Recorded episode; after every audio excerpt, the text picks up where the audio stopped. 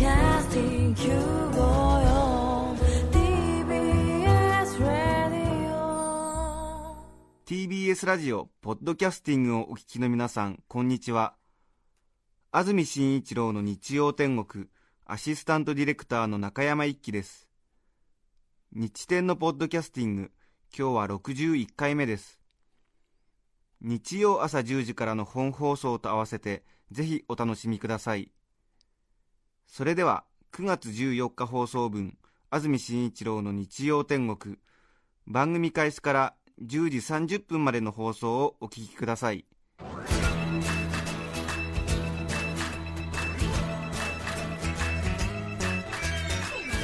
安住紳一郎の日曜天国。おはようございます。9月14日日曜日朝10時になりました。TBS アナウンサー安住紳一郎です。おはようございます。中澤由美子です。皆さんはどんな日曜日の朝をお迎えでしょうか？さてまず最初に交通情報が入ってきていますのでお伝えします。空の便の情報です。全日空は国内線のコンピューターシステムのトラブルが起き全国各地の空港で搭乗手続きがしにくくなっているため運航ダイヤが現在乱れています羽田空港から大阪、高松、福岡、長崎に向かう14便の欠航が決まりその他遅れも出ています。また同じシステムを使うスカイネットアジア航空やエアドゥのダイヤにも遅れが出る可能性が出ています。ご注意いただきたいと思います。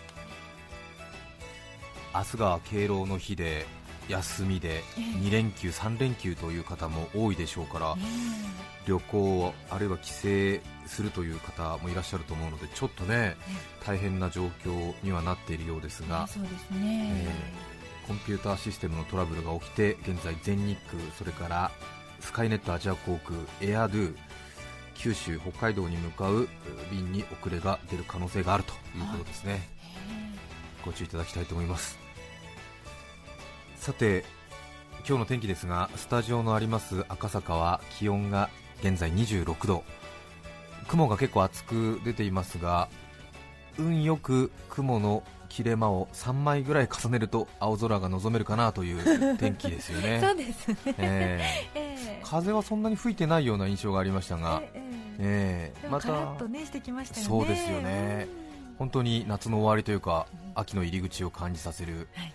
天気ですが偶然その雲の切れ間で青空を見たら今度夏の日差しがね来るんですねちょっとね、ね、えあまだいた。ーちょっと貧しいっていうか、えー見たかったけれども見なければよかったみたいな。そうですね。そういう感じのなんとなくうん。隣のおばさんの私生活を見てしまったような そういうような感じもありますが。3連休中日という方も多いかもしれませんがぜひ午前中はラジオにお付き合いいただきたいと思います、はい。さて、えー先週の木曜日ですか、えーと日土ですから昨日、一昨日先一昨日ですかね。ええ。ちょっと私仕事で帰りが遅くなりタクシーで家に帰ってたんですけれども、はい、ちょうどそのタクシーの車内に NHK 第一放送うん。ライバル局なんですけどもええ。NHK 第一放送のラジオがそのタクシーの車内でかかっていてはい。ちょうどその時間帯はラジオ深夜便眠れぬ段階世代アッパーの心の支えと言われています。ええ。ええラジオ深夜便、はい、ええ。ええ。BGM の流れない番組として有名なんですけれども。ええ低い語り口で、ええ。えラジオ深夜便が流れていまして、はい。なんとはなしに私聞いていたんですが、はい。まあ、次の信号で止まったら運転手さんに TBS ラジオに変えてもらおうかなみたいなことはちょっと思ってたんですけれども、まあ、あんまり信号に引っかからなかったんでしばらく56分ラジオ深夜便を聞いていたんですよね、はいするとその番組の中でこう研究者や学者に電話をしてその道の話を聞くというようなコーナーがはい。偶然その時始まっていたんですよ。へえその日はちょうど何かこう言葉言語について研究をしている先生が電話で話をされていたんですよね、その先生が今日は「ん」のことについてです皆さん普段何気なく使っている「ん」にも実は種類があるんですよっていう話を始めてたんですよ。はい、んですね、ええ、一番最後に出てくる和「をん」の「ん」ですね。ええで私もあの一応こうアナウンサー生活13年目ですか。言葉を使う仕事の末席を怪我しているということもあり、この辺はちょっとうるさいんですよ、え、え、え、え、それはもう、もう軽くもう鼻の穴が膨らんじゃってるんですよ。タクシーの後部座席で。うなるほどね。え何が来るんだってえいう感じで、うん。何、ん。何？何話すのっていう感じになってるわけですよ、ええええそれで私はなんとなくこう自分の知識の中で「ん」の種類が3つあるっていう話をするんだろうなと踏んでたんですよ、うはい、ええ。ラジオを聴きの皆さんご存知でしょうかね。えー、3つですか、ええ。うん。それであ3つある「ん」の種類が3つあるっていうことでちょっと驚かそうと思ってるんだなこの学者はと思って、それでー。ああなるほどなるほどと思って。うん、知ってるよと思って、ええ。俺はもう知ってるよその話はと。あー知らないね学者はって結構この話はもう結構言い尽くされた感じで。私なんかはもうそんな人前に出すような話にはなってないよもうと、ええ。もう在庫一掃しちゃったよと。なるほどなるほど、ええ。ずいぶん古い話深夜放送にだと思って出してくるなこの学者なんて思ってたんですけど、ええもう鼻の中スイカのが入るぐらい膨らんでるわけですよ。ふんふん言って、ええまあ、一応聞いてみようかと。まあ切り口が新鮮かもしれないから聞いてみようじゃないかと思ってたんですよ。そしたらその学者先生が「ん」の種類には5種類あるんですって言うんですよ。あえ中澤さんもしかして？あわかりました。私3種類もちょっとわかんないもの。ああそうですか、はい。ありがとうございます。ナイスアシスタント。嫌味ですね。いえテレビ新州でしたっけ？ご出身が。え元ね。ああそうですね、はい。はいまあちょっとその辺の、まあ、長野と東京の差はあるなという感じは否めないところありますが。ムカチか私ここ10 15年ぐらいえ学生の時に知ったんですかねその話を。えうーん。でずっと3種類だと思い続けていたんですがこう、うん。びっくりしてしまいまして。えでこうちょっとバカにしていた自分を反省する気持ちありえはい。恥ずかしいやら情けないやらはいちょっとなんかこう下かぶりの背徳感も手伝ってちょっとしっかり聞いてみようという気持ちになっていたんですけれども、ええ。皆さん知ってますかね？の種類。私は3種類あることまでは知ってたんですがうん。5種類ある。うん。でこうしっかり聞こうと思ってこう身を乗り出してこう透明のこのボードの横ぐらいに顔をグッと出して 向上心に火がつきて、ええ。すいません。ちょっとラジオのボリューム上げてくださいって言ってラジオのボリューム上げてもらってでその先生の説明が始まったんですけれどもはい。5つの「ん」の種類の説明が始まってたんですよね。はい。それでちょうど私の知っている3つのうちの2つ目の説明ぐらいの時にタクシーが、ね、家に着いてしまったんですよ。ええ。あそれでもう少しラジオ聞いてたいんで、うん。タクシーの運転手さんに、はい。ちょっとこのまましばらくラジオ聞かせてもらってもいいですかっていう風にうん。言える度胸もないのえで、えすごすごと降り、はい。大慌てでこう家に入って部屋にあるラジオをつけて、はい。それで続き聞こうと思ったんだけれどもやっぱりちょっと手間取ってしまって、うん。部屋に戻ってラジオをつけたらもうその先生がうん違う話になってて、あ。岐阜の方では「ん」という名前のスナックがありまして 電話帳の一番最後に出てきますので大変なにぎわいを見せているそうですよという話にも移っちゃってる なるほど、ええ。もう種類の話はもう終わっちゃってるんですよね。はい。でこうラジオ深夜便のパーソナリティ NHK アナウンサー大御所も。でも先生は研究ご熱心ですからそのスナックにもう行かれたんですか？っていうようなこう合いの手を入れて。えいえいえ私はもっぱら居酒屋専門ですからはははみたいなそういうなんかちょっとこうラジオ深夜便らしい牧歌的なこうやり取りが続いているんですけれどもえの種類が5つある。気になって気になって仕方がなくってですね。はい。あのちょっと昨日の晩ぐらいからですねえ。ちょっと調べてきたというかですねもう調べなくちゃもう心が落ち着かない状況えになっていて、ええで調べ始めたらですね、えはい。12時間ぐらいかかっちゃってですね。あそんなに難しい、大変なことだったんだ。私つい30分前まで調べておりましあたわおはい。じゃあ徹夜ですね。まもなく世の中は2連休3連休に入ろうかとしているのに私は「運を調べていたというですね。まあ2年ほど前にも平成19年、はい。平成19年は平成19年と呼ぶのが正しいか？平成19年と呼ぶのが正しいのかっていうのを調べたことがありました。そうでした。もしかしてラジオをお聞きの皆さんで覚えてらっしゃる方がいるかもしれませんがあれもなかなかね深い話になっていったわけなんですけれども、まあ、その時にも話をしたかと思いますが、はい。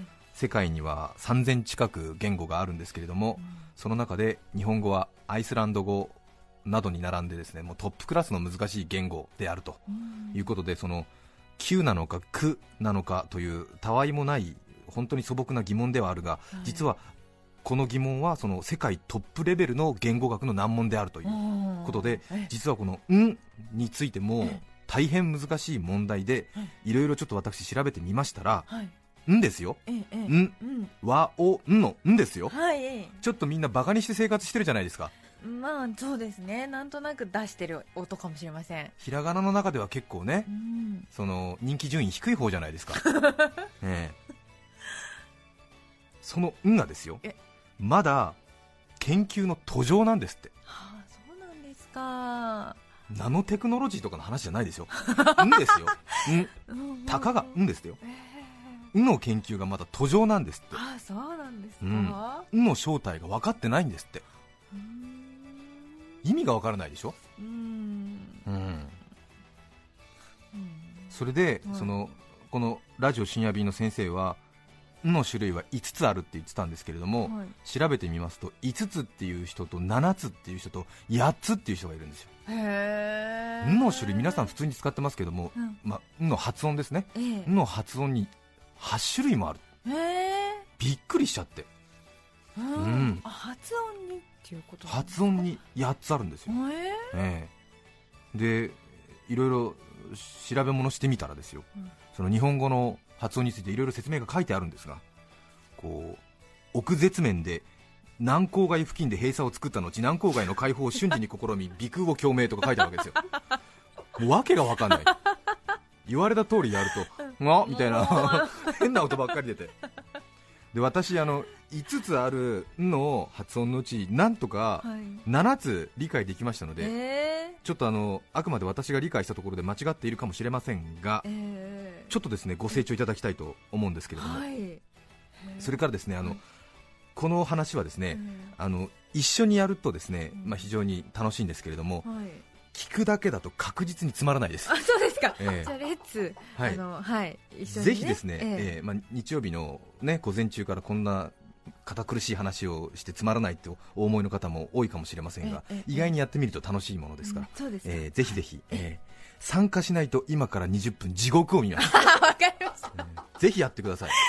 ねぜひやってください参。加するラジオですはいはい、ぜひやってください。はいよ地獄を見ますよ、やらないと。の発音が8つありますからね。まず初級編ですよ。はいまず初級編。これは誰でもわかります。はい小学校2年生ぐらいでわかりますので、うんこれは皆さん、ふんふん言ってやってください。はいまず8つの種類の、まず私も知っていた、えータイプ1、タイプ2、タイプ3ですね。えーまずタイプ1。これはあの、舌が口の中で宙に浮いている状態で、えー、喧嘩、喧嘩喧嘩。どうぞ、ラジオの前の皆さんもやってください。喧嘩。ね喧嘩、その時の「ん」の下の位置を確認してください。喧嘩。こう、口の真ん中で舌が浮いている状況。はいはい、確認できましたね。はいこれがタイプ1ノーマルタイプです。はい、一番安い運です。そうなんだ一番安い量産タイプ量産タイプ、はい一番安い運です。はいタイプ2、はいこれはな行、他行、打行がんの後についた場合に起こりますけれども、例えば簡単、簡単。やってます皆さん。聞こえませんよ。簡単、どうですか下の位置は？簡単。上歯茎にはい。根元につきます、そうですね、はい。上顎に舌がつく状態になりますね。はい。簡単、ね、喧嘩、簡単、続けてやってみますとよくわかります。はい。喧嘩、簡単、ね、タイプ本当だ2の場合はえ上顎に舌がつきます。はい、これがタイプ2です。はい。それからタイプ3、これ日本橋、日本橋。いかがですか、皆さん？あ中澤さんどうぞ。はい唇が合わさりますね。そうですね、ええ。日本橋、魔行、パ行、馬行の前につくんの場合はですねう、ん唇を閉じてんと発音しますうん、ね。これでタイプ1、2、3と、はい。ここまで理解できましたか？できました、は舌が口の中で宙に浮く状態、それから上顎につく状態、そして唇を結んで発音する、ん、この3つが確認できますね。はいはい。はい。一昨日まで私もこの3つしか知りませんでした。これでも結構いけますから。ええそうこれでも結構いけます。ねええそうです。さあ問題はあと5つですね。はい。こっからが難しいですよ。タイプ4。これ私理解するのに2時間かかりました。え。これはラ行あるいはにじという言葉の直前にんが来た場合ですね。例えば、物を見る、観覧。観覧飛行の観覧とか、はい。えーありますね。観覧するの観覧。この「ん」ちょっとやってみてください皆さん観覧。観覧。観覧。さあどうでしょう？観覧。これはですね、え先ほどご紹介しましたタイプ2のですね、うん。上顎に舌がつく状態と大変似ているんです、えうんうん。観覧って言った場合にですね上顎に舌がついてる感じはあるんですけれども、ええ。ほんのちょっと違うちょっと奥ですね。正解、ええ。さすがテレビ新種やる。あり、がとうございます。え。あざーす。え上顎につく舌が若干喉仏より5ミリぐらい動いてるんですよ。はい、ええ。うん。これはねもうほとんどセドリックとグロリアの違いぐらいしかありません。外見上ほとんど変わりありません。が違うんです。これがタイプ4ですね。であの先ほどのタイプ2の簡単とはい。観覧を続けて言うと意外に違いが分かります。うんうん。簡単。簡単観覧簡単。観覧簡単観覧簡単観覧簡単観覧簡単簡単 こう舌が前後前後にこうねワンツーワンツーでやってる感じが分かりますよね。ええ。舌の長い方は分からないと思いますがはい簡単観覧簡単。観覧ちょっと下の位置がね繰り返しになりますが違うんですよね。それでタイプ2の簡単の「ん」の発音で観覧を発音しますとですね、はい。ちょっとやっぱり発音が甘くなります。ちょっとお聞きくださいね、はい。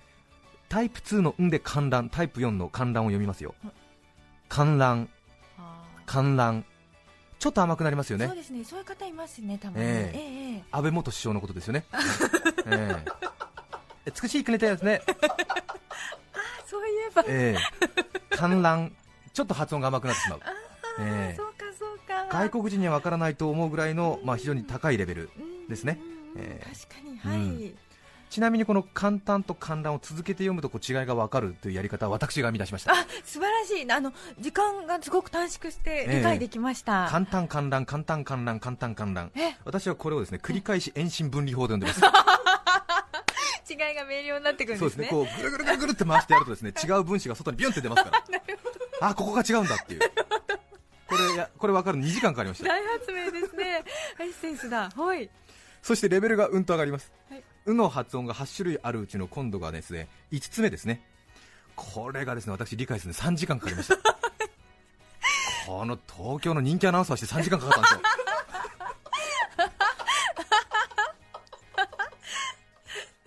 これはですねしかもですねタイプ5とですねタイプ6がですねはい。私正直ですね区別が全くつきませんでした。タイプ5の「ん」はですね「き」とか「ぎ」の直前に来るということですね、えーお金に換えるというような換金。換金の「ん」がタイプ5らしいんですよ。これまでのタイプ4に当てはまらないんですよ。信じられませんよね。でタイプ6がですね「ほ」「ほ」の直前。カタカナかひらがなの「ほ」の直前に来る「ん」がタイプ6って呼ばれててこれは、えー例題で言うとマンホールとか、マンホール。うん、タイプ5が換金タイプ6がマンホール。あ。ー換金マンホール。換金マンホールこれねあの私のこの繰り返し速読遠心分離法を使ってもですね全く分かんないんですよ。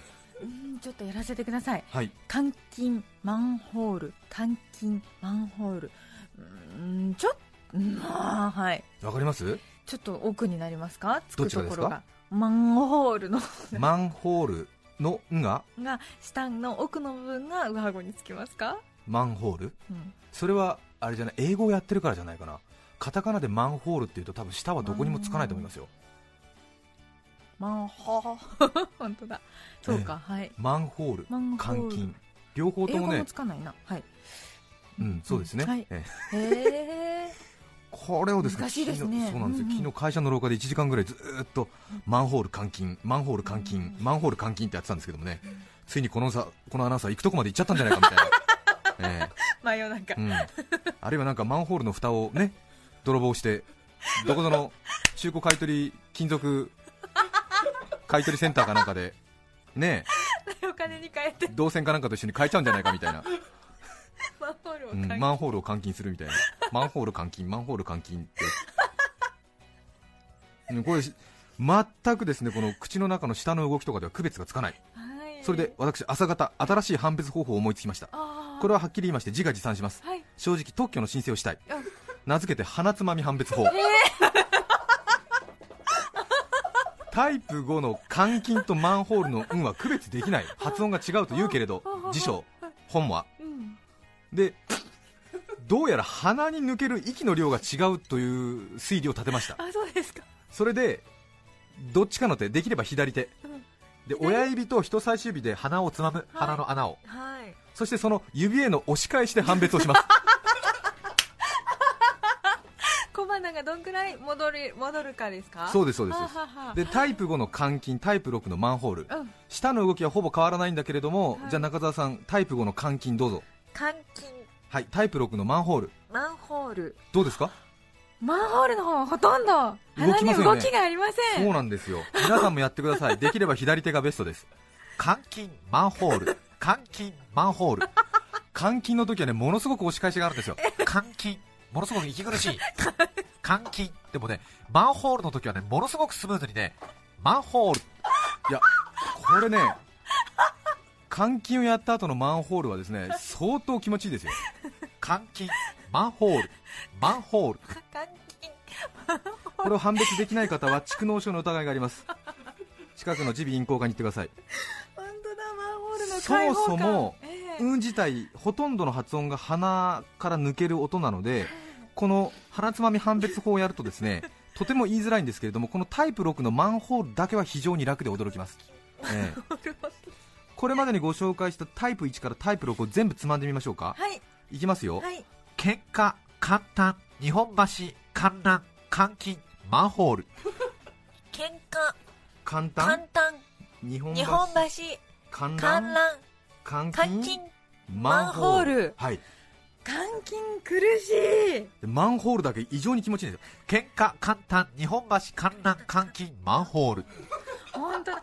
しかも今ちょっとうっかり右手でやったらね。分かりにくかったです、左の方がいいですね。えそこもえ当てに3時間やってませんから。なんでだろう。左の方が分かりやすい。もうねやみつきになりますよ。マンホール。すっごい気持ちいいんですよ。マンホール。全然来ないですよ。マンホールマンホールこれがタイプ関係6ないです鼻関係ない、さあそして残り少なくなってまいりました。あと2つ。タイプ7イヒエヘの直前に来るんの場合なんですけれども。あ失礼。イヒエヘと作業や行の直前に来るんの発音はタイプ7と呼ばれるものなんですけれども、はい。例えば例題は監査本屋うんなんですけども。これは私正直全くわからない。監査はい。うん。まあ多分ここまで話に皆さんついてきてないと思うんですけどもタイプ246にも似ていますが判別できませんタイプ7は。う、んえーこれは正直やっぱり私が日本語の発音を曖昧にしていたということと多分もう30を過ぎて耳が悪いあるいは感受性が鈍ってるので多分他のタイプと区別ができないんじゃないかなというふうに推察できるんですがタイプ7だけはねどうもやっぱ分かりませんね。ううんんもうダストボックス状態でその他みたいになっちゃってるのかしらいや違うんですよ。これはですねいい日衛兵の直前と作業や行ですから結構こうピンポイントで来てるんですよ。マンホールに近いぐらいのうん。多分何か驚きの違いがあるはずなんですけれどもあそれがどうも見つけられない。へーで最初にも申し上げましたけども「ん」の発音の種類は5とも7とも8とも言われているんですけれどもどうしてそういうことになるかというとその「ん」から始まる言葉がないまず。日本語に単語として。えーえーえでどうしても「ん」ってのは言葉と言葉の真ん中にしか入ってこない性質がある。さらにはその「ん」一言で使うことがない、うん。へーね。まあ、その驚きの「ん」とか簡単詞的な「ん」とかいうのは使えますけれどもそのうん「い」とか「う」とか「え」とか「お」とかそれぞれ一文字でも意味を持っている他のひらがなに比べるとやっぱりどうしても「ん」の存在感が薄いというかそれをしっかりと聞き分ける必要がない、うん。まあうん。そうですね。そうですよね、えーなんとなくこう何かのつなぎに入っている場合が多いのでう、んうんそういう個性が災いして「ん」自体の発音がどうでもいいなるほど。骨抜きにされているわけですね。そうか。ええ。はい。そこで、はい。あのー専門用語では網羅的死因っていうんですけれども「ん」の場合は特に「ん」の後に来るはい。ひらがな、カタカナ、まあ、発音の影響をもろに受けるんですね、まあ、これまでずっとやってきた流れを、ね、聞いてらっしゃる方はお分かりかもしれませんけれども日本橋の場合は「ん」の口はもう次の日本橋の「ば」を言う時のスタンバイ。ええ。はい、スタンバイしてるというかもう「ば」の口の形と一緒ですね。簡単の時も「ん」の次の「た」の発音に準じて「ん」を揃えてる。ということで、要するに次の言葉が発音しやすいような口の動きで「ん」を入れてくるということでええ。もうほとんどもう砂漠の中のこう地形の状態風が吹けば全てが変わるみたあいな。な記憶しても記録しても意味がない。もはあうどんなようにも変わってしまうということで多分パターンがたくさんある。なるほど。で物の本には8つって書いてあったんだけれどもはい、私がやってみた限り12はあった、ええええ。はい。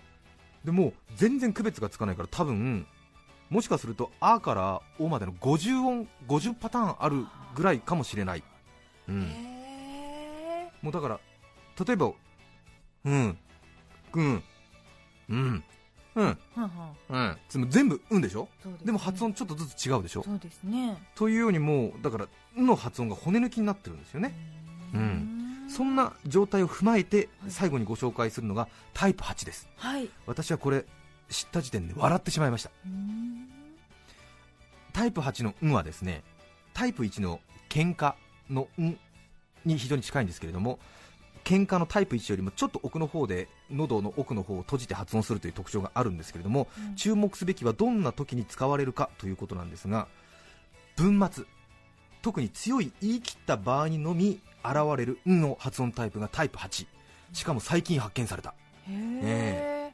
これ以上文が続かない、うん。すなわちどういうことかというと「ん」は次に続く音の影響を受けやすい。そうですよね。で文末で強く言い放ったっていうことはこれ以上続く文字がない時にだけ現れる「ん。おお」ということで要するに私たちの日常の澄ました顔に素早くなれる「ん」なんです。はい。はい。でこれはですねなかなか深いところがあるんですけれどもこの楽譜でいうと最後の休符とその前の音符にスラーがついてるみたいな感じ。うーん休みやすくなるための「ん」なんですけれどもうん。でも強く言い切らないと出てこないんですタイプ8が。ああそうなんですね、なのでこう鈴木さんがで鈴木さんで止めるのかなと思いきや「が」を準備している場合はこれタイプ1になっちゃう。鈴木さんがこれタイプ8は出てこない。ほえ大丈夫かな話、大丈夫だと思います、はい。で鈴木さんで2を用意して鈴木さん2というとタイプ2が出てきちゃう。で優しく言い切ると鈴木さんってなるとタイプ3唇閉じる感じになっちゃう、うん。鈴木さんうんう。ん。なので遠くにいる鈴木さんを呼ぶか、はい。鈴木さんに振り返って気づくかなどの場合にのみ現れてくるんがタイプ8なのです、そうなのですか。やりますよタイプ8これはね演技力が必要になってくる。え演技力を持ってしないとタイプ8の「ん」が出てこない、ー、まあ、うん。鈴木さんこれです。この「ん」です。もしくは鈴木さんのこの「ん」です。うこの「ん」なんです、ええ。やってみてください。ーん鈴木さん？あ違います。それは、ね、タイプ2になってます。え、え。えー、鈴木さん。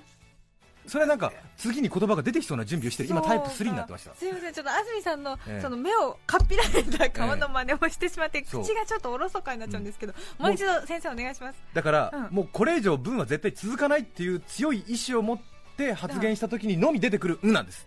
鈴木さん？で違うってわかんない。わかんないな。鈴木さんもしかしてっていもしかしてが出てきそうな雰囲気があるじゃない。えお母さんこれです。ー お母うんまあそれでもいいね。じゃあ中澤さんのためにねじゃあね、うん。強く言い切る場合はねはい。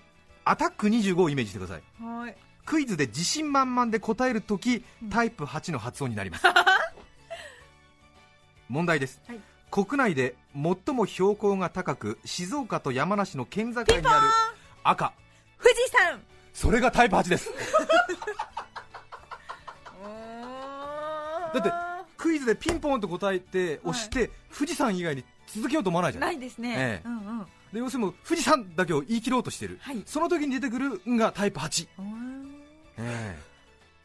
ポーン。赤。富士山。これです もう自信満々で答えてカメラが私の顔をアップにするだろう。凛々しい顔を全国に見せてやろう。っていう顔の準備になった時に「ん」がその顔をくっつけて持ってくるわけですね、ええ。網羅的シーンで何も喋らない状況を持ってくるという。これがタイプ8です。分かった気がします。多分皆さん分かってないと思うんですよね。じゃあ今から30分かけてもう一回やります冗談です。よかった。長らくお待たせしました。今日のメッセージテーマはこちらです。お酒と私。栃木県芳賀町ワインはダメよさん51歳主婦の方からいただきました。お酒と私ということですが最初の男は大酒飲みでした。2番目の男は下戸でした。3番目の男はコップ半分でゆでだこでした。4番目の男は大酒飲みでした。ちなみに今の夫は何番目でしょう？皆さんからのメッセージをお待ちしています。番組にメッセージを送ってくださった方の中から抽選で5名の方に何かと便利でシュールな表紙があなたの日常を演出します。日展オリジナルノートをプレゼントします。今日のテーマはお酒と私。皆さんからのメッセージをお待ちしています。そして番組では皆さんから曲のリクエストも募集しています。メッセージにぜひリクエスト曲も書いて一緒に送ってくださいさて今日の関東地方ですが雲が広がっていますがこの後日中は晴れ間が出る見込みだそうです。最高気温は昨日と同じかやや低く東京は28度前橋は暑くなりまして30度の予想が出ています。それでは今日の1曲目国分寺市ピアノの弾ける女に弱いさんビリー・ジョエルピアノマンどうぞ。9月14日放送分安住紳一郎の日曜天国。10時30分までをお聞きいただきました。著作権の問題がありリクエスト曲は配信することができませんので今日はこの辺で失礼します。安住紳一郎の「ポッドキャスト天国」いつまでもあると思うな親と番組。あるうちに聞け。954TBS ラジオです。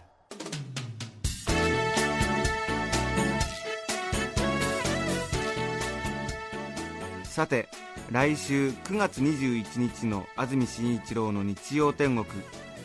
メッセージテーマは「テンションが下がるとき」それでは来週も日曜朝10時 TBS ラジオ954でお会いしましょう。さようなら。